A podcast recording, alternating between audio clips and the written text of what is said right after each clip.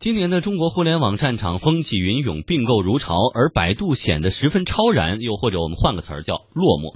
我们来看看，二零一五年的二月十四号，滴滴打车和快滴打车实现了战略合并。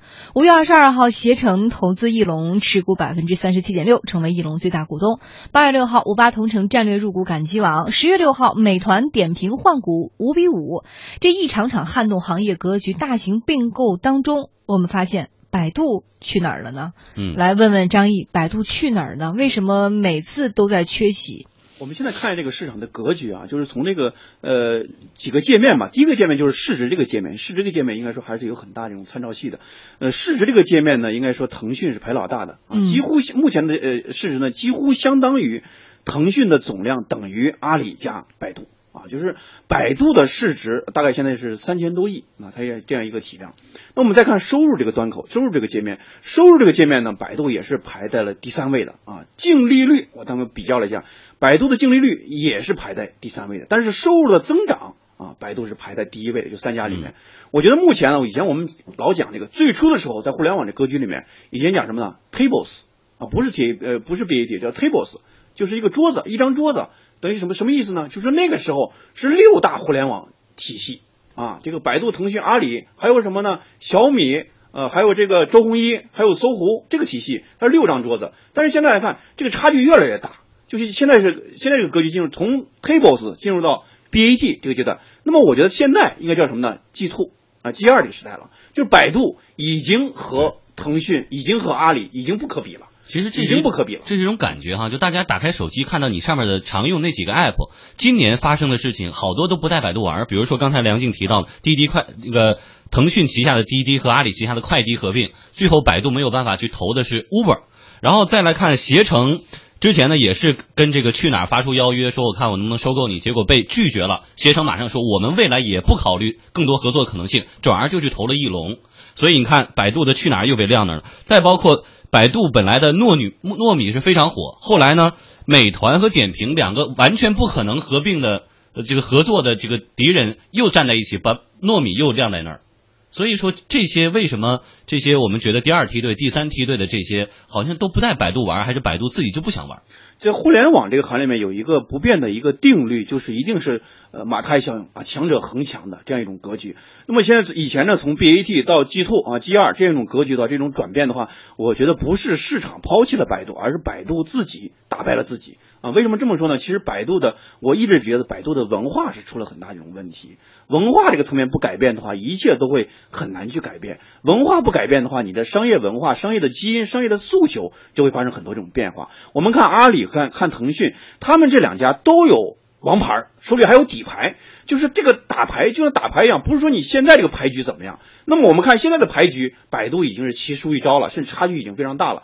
那么如果说你手里还有更好的底牌，我手里有几张猫，那没问题，后面牌我会会打得更好，还炸你呢。对，但是我们现在看这三家里面的底牌，谁的底牌更好呢？这不又是不言而喻的，就是百度失掉的是现在。也意味着它可能可能会失去未来，为什么呢？我们看阿里，它手里还有底牌呢，对吧？蚂蚁金服、支付宝，这又是一个体量很大的一个巨无霸，那么估值也是几百亿美元这样一种体量。那么腾讯更不用说了，有微信，对吧？微信一直是在淡化商业，但是你越淡化商业，它离钱离钱越近。微信可接万物，这和百度正好相反，百度是越来越商业化，越来越商业化，对吧？但是呢，它离钱越远，离用户越远。我们就讲一个数据，就是从二零一四年以来。百度就是在 PC 端这个搜搜索这个占有率的数据是一路下降，从最初的将近百分之六十，到现在多少？不到百分之五十一啊，将近百分之五十左右。最高峰的时候，三六零已经到了百分之二十八，就将近的到了百分之三十。那么最高峰的时候，我们知道当时谷歌退出中国的时候，那时候百度搜索它的百度的那已经百分之七十、百分之八十啊，一家独大呀。我们可以设想，从百分之七十一路下到了百分之五十，为什么会发生这样一种情况？这种竞争局面来说，对百度来说已经非常非常好的一种竞争局面，没有人和它去竞争啊，对吧？搜狗、三六零都没办法和竞争。但是为什么现在的用户越来越多的用户已经不再用百度去搜东西了呢？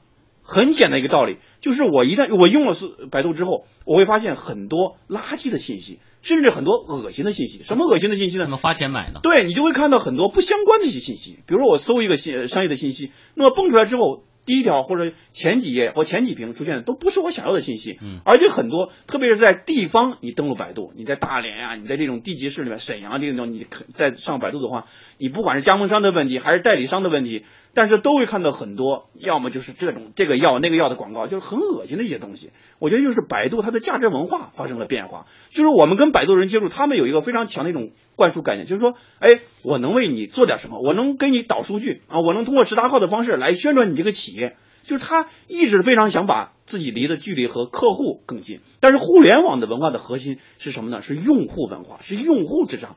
微信，刚才我跟梁静还聊，微信一直是什么呢？微信是越来越淡化商业化，但是你越淡化商业化的结果就是离钱越来越近。百度呢是越来越想靠拢商业，但是它离钱越来越远。就是你碗里的饭已经是被三六零、被搜狗蚕食了，那么锅里的饭也越来越少了。就是你的手里的底牌，手里的。手里的好牌也越来越少了，所以说从这个层面来说，还有就是最核心的问题，就是百度自己的文化也需要也到了一个需要改革、需要脱胎换骨、变革的一个非常关键的时期了。嗯，好的。广告之后，我们继续来探讨这个话题哈。在各方都如此生猛的竞争的同时，为什么百度默默的不发言了呢？广告之后马上回来。好，我们继续来关注，来拆分了看百度手下的这些这几张牌哈，现在都活得怎么样？嗯，随着优酷土豆进入阿里巴巴系，百度在网络视频领域不得不继续面对三足鼎立的局面。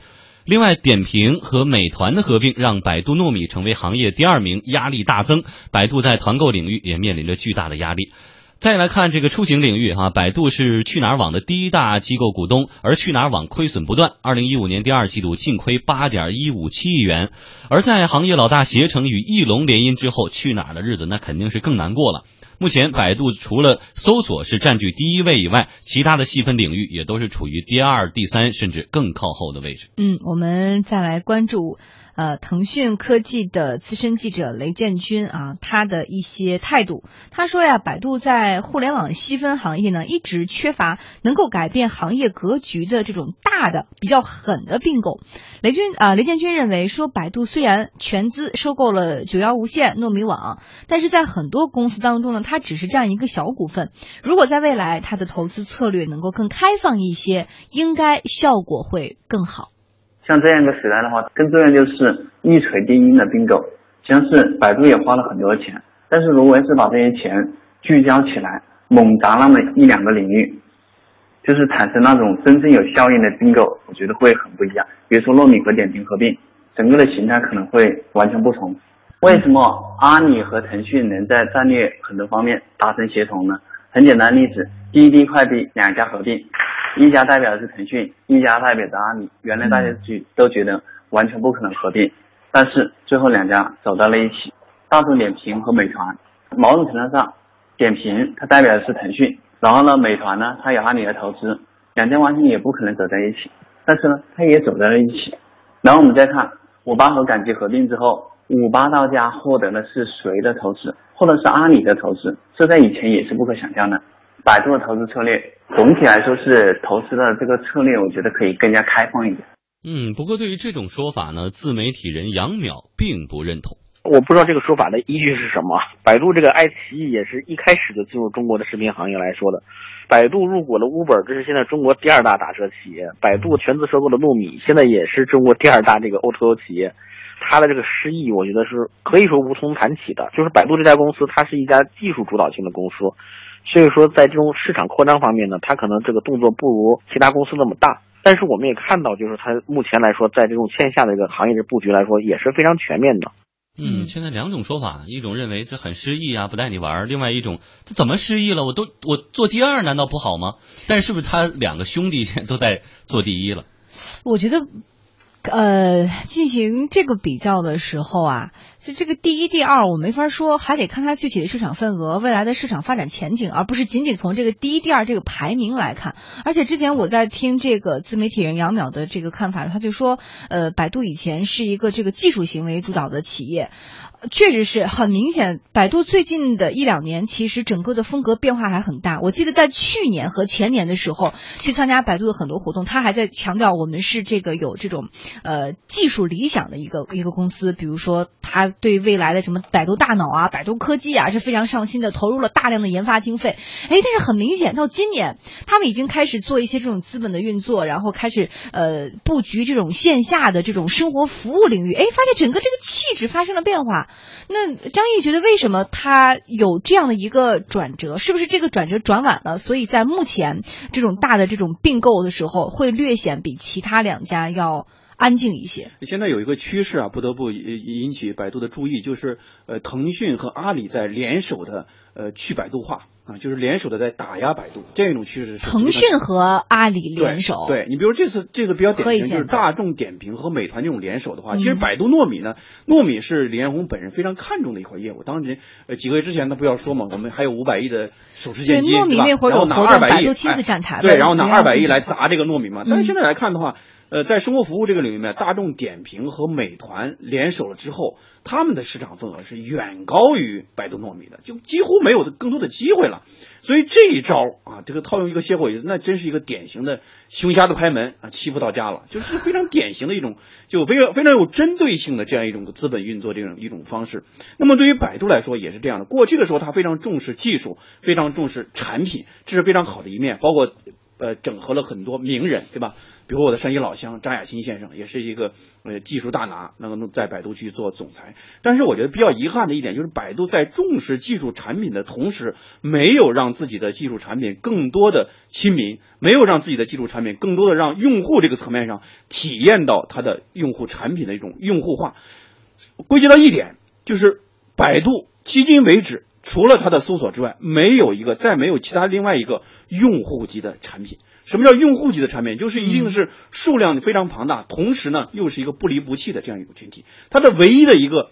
核心优势就是它的搜索这个领域，但是我们看，不管是移动端的搜索还是 PC 端这种搜索，它的市场份额都是一个稳步下滑，或者说快速下滑这样一种态势。即使是你的产品驱动也好，技术技术驱动也好，技术驱动没有实现一个产品驱动，产品驱动也没有实现一个用户的驱动。还有一个最大的问题，百度必须重视，就是它的文化的问题。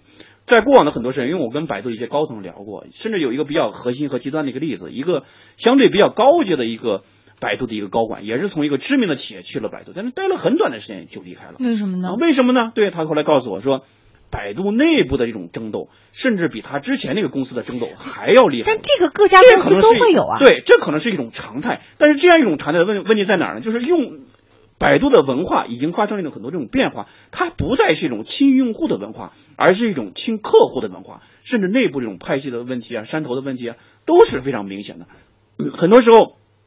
有的时候，李彦宏本人也不一定能够完全搞得定。当然了，我们看趋势的话，也是看未来，看未来那种成长。但是在互联网这个领域里面，一定是快鱼吃慢鱼的啊，不不进则退。新浪和搜狐、网易已经是快成过去时了。那么 BAT 的话，也已经成为过去时了。未来时一定就是 G Two、阿里和腾讯。如果说在这个领域里面，阿里呃百度不做出更多这种变化，不做出更多这种。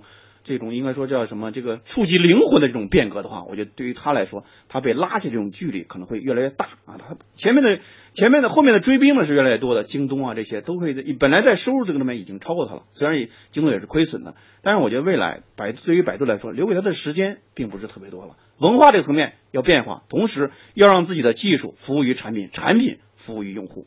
嗯，我们对于百度哈，现在可能各方各有各的说法，但对于未来，我们还是要继续来看，它未来会给我们交出一份什么样的一个答卷？它真的会让阿里还有腾讯遥遥的落下吗？我们呃，天下公司也会持续的为大家继续关注这家公司。